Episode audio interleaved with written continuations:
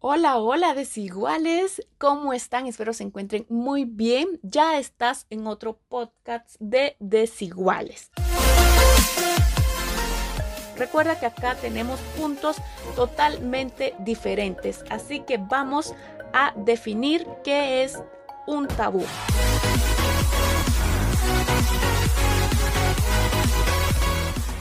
Un tabú se define como aquella conducta moralmente inaceptable para una sociedad, grupo humano o religión. El término tabú nos llega de las palabras polinesias tapu o capu. Tiene un significado próximo a sagrado, prohibido, sucio o maldito. Definitivamente son palabras muy fuertes para definir qué es un tabú. Fuerte, fuerte, fuerte. Pero bueno, te voy a dejar los tabús más comunes. Tengo 10. 1. Religión. 2. Sexualidad. 3. El método de vestir de una mujer en el Oriente, la homosexualidad, enfermedades de transmisión sexual y otras enfermedades graves como el cáncer. 6. Los juguetes sexuales. 7. La prostitución. 8. Autoteles y autoparqueos. 9. Zoofilia. 10. Masturbación en algunas religiones. Esos son los 10 más comunes en nuestra sociedad. Si hablamos un poquito de estos 10 rápidamente, religión. ¿Han escuchado el, el, dicho que dicen de religión y de política no se habla porque siempre hay discusión? Por eso me imagino que tocar el tema de religión es muy complicado. Dos, la sexualidad. Desde pequeños nosotros tenemos que tener una educación sexual. No debería de ser un tabú, en mi opinión, más cuesta mucho en nuestra sociedad que desde casa nos hablen sobre sexualidad. El 3 me sorprende mucho porque obviamente también lo hemos vivido acá en Guatemala y esto pasa en Medio Oriente el modo de vestir de las mujeres. Eh, acá si uno usa un shortcito, un top, definitivamente uno no puede andar libremente por la calle. Y es obvio, si eh, me ha pasado, a veces es incómodo que, las miradas sean como de acoso o, o, de, ay, esa cómo se viste. Definitivamente a una mujer le pasa mucho. Eh, y si pasa acá, imagínense en el Medio Oriente. La homosexualidad. Definitivamente es un tema muy delicado para hablar y para ser eh, abiertos en este tema. Enfermedades de transmisión sexual como el SIDA. Creo que esta se amarra mucho a la 2, a la sexualidad, que por no tener una buena educación desde la niñez, pues te surgen estas mala información de cómo cuidarnos de las enfermedades venéreas y todo eso, ¿verdad? También es un tabú hablar de enfermedades como el cáncer. Por ser tan fuertes, la gente prefiere omitir esos temas a que hablar claramente sobre ellos.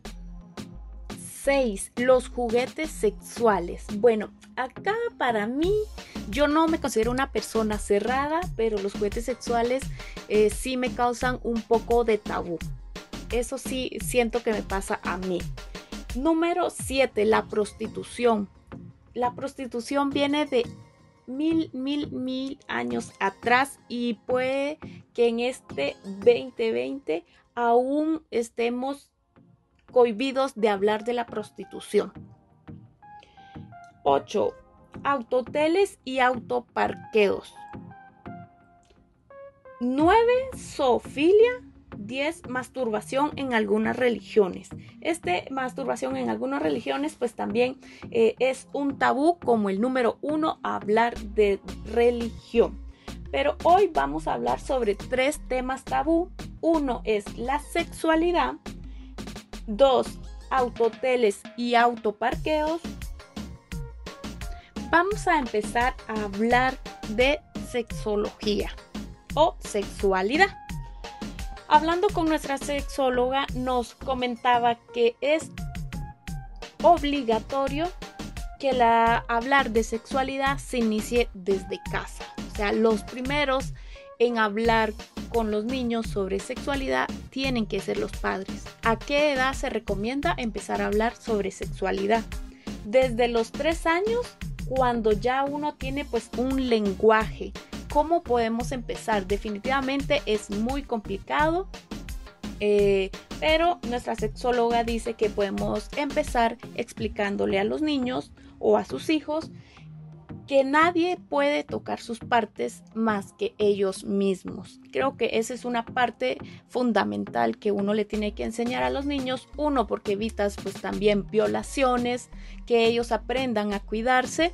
Entonces, desde casa nosotros tenemos que empezar a hablar sobre sexualidad con nuestros hijos. Y el siguiente paso es la escuela, el colegio es el encargado de reforzar la información que llega desde casa. Yo definitivamente recuerdo que en casa sí me enseñaron a cuidarme, a cuidar mis partes, a que nadie tenía que, que tocarme por ningún motivo, pero sí recuerdo que en ningún colegio me hablaron libremente de sexualidad. Entonces, espero que ya ahora ya le tomen más importancia a este tema en escuelas, en colegios, para que los jóvenes estén más informados.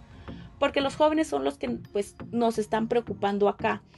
Eh, nos informaba la sexóloga que los jóvenes están perdiendo la virginidad a la edad de 13 y 15 años.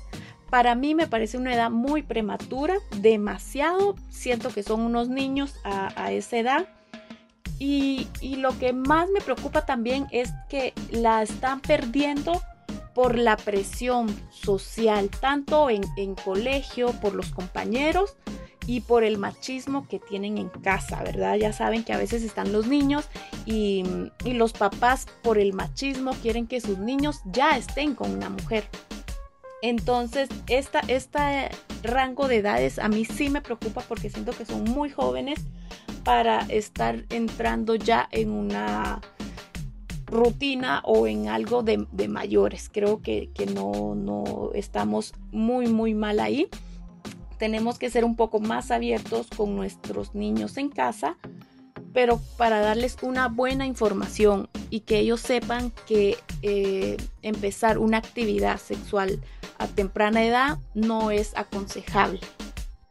Porque tan temprano empiezan los embarazos no deseados, dejan de estudiar, les toca trabajar, no tienen un hogar, un matrimonio feliz porque no están preparados. Entonces yo creo que desde los tres años, como dice nuestra sexóloga, pueden empezar a enseñarle a los niños, después va a la escuela y enseñarles a que no lo hagan por presión social, eh, que todo tiene su tiempo, que se preparen, que estudien para que cuando ya sean exitosos, pues logren formar eh, una relación con alguna pareja, pues para tener un, ya actividad sexual en un matrimonio.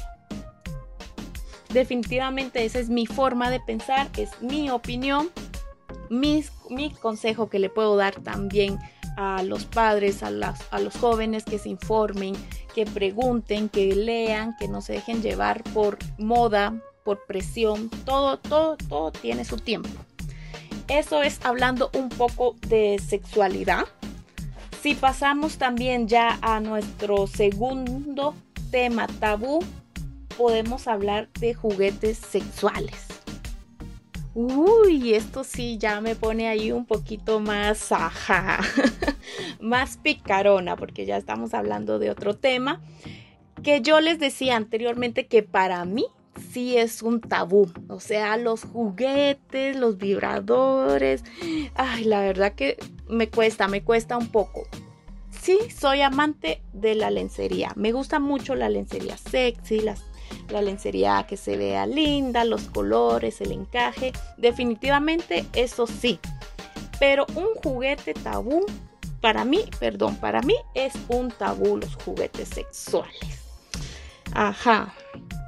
Investigando un poco, pues eh, me informé que en realidad ya ir a una tienda a comprar juguetes sexuales ya no es un tabú. Hace 20 años sí era un tabú. Ahora no, ahora pueden encontrar desde jóvenes, desde parejas de casados, eh, hasta personas adultas. Y hay juguetes de toda variedad gustos y sabores. Así que cuando les digo sabores es porque van a encontrar ahí cosas saborizadas, ropa comestible. Datos curiosos. Uno, el más eh, vendido es los vibradores. Este es el juguete sexual que se vende más, los vibradores. Investigando ahí, como les dije, eh, un dato también, la pandemia ayudó a que las parejas reforzaran su vida sexual, incrementaron las ventas en las tiendas, em, el encierro para hacer cosas diferentes, pues ayudó a las parejas a experimentar con juguetes sexuales. Ese es un dato muy curioso. Em, ayudó la pandemia, también fue algo bueno para las parejas. Eh, otro dato también, el 50% que compra está muy dividido. Es el 50% hombres y el 50% mujeres. Creo que estas estadísticas nos hacen ver que ya no es un tabú ir a una tienda de juguetes sexuales. Así que si ustedes están ahí pensando en darse una vueltecita, yo los aconsejo a que se animen. Recuerden también comentarnos en las redes sociales de Desiguales. Si ustedes han comprado algún juguete sexual para usarlo con su pareja. Si ustedes hablan con sus hijos sobre educación sexual. Y por último, vamos a tocar el último tema, que es autoteles y autoparqueos. Ese es otro tema muy interesante, así que si ustedes también conocen ahí autoteles, nos los pueden recomendar en la página de Desiguales.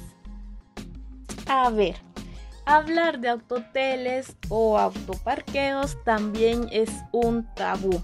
Porque siempre que entramos, y digo entramos porque sí he ido a un autotel, ¿por qué nos, nos intimidamos. Por, subimos los vidrios, así que nadie nos vea. ¿Por qué es un tabú ir a un autotel? Porque la sociedad lo ve mal. Em, también informándonos, investigando, eh, tenemos el dato que en Guatemala hay 3.114 autoteles, entre ellos autoparqueos. Es un dato bastante interesante y 3000, más de 3000 autoteles en Guatemala. O sea, sí hay mercado para eso, pero entonces, ¿por qué es un tabú? Cuéntenos a ustedes en las redes sociales por qué mm, es un tabú entrar a un autotel. Vamos a estar viendo sus respuestas. Por mi parte, ir a un autotel es salir de la rutina podemos salir de la rutina. A veces las parejas que tienen muchos años de casado, que tienen hijos, a veces es incómodo eh, estar en casa y no tener una privacidad. También eh, las parejas pueden ir a un autotel para salir de la rutina. es muy bueno para un matrimonio eh, ya que tienen un espacio, un tiempo a solas. Ah, conozco, he vivido em, que a mujeres les incomoda el tema de ir a un autotel. Eh, definitivamente creo que es un buen aporte tanto para las parejas como la juventud que obviamente está activa sexualmente, está buscando pues un lugar y yo creo que los autoteles es una buena opción y definitivamente es pasarla bien, pasarla rico, disfrutar de la creatividad de los que han creado estos autoteles, porque déjeme decirle que es impresionante todo lo creativo que tienen en un autotel para el uso. Bueno, bueno, pero creo que ya me estoy quemando yo mucho por acá, ¿verdad? bueno, yo los invito a que visiten un autotel.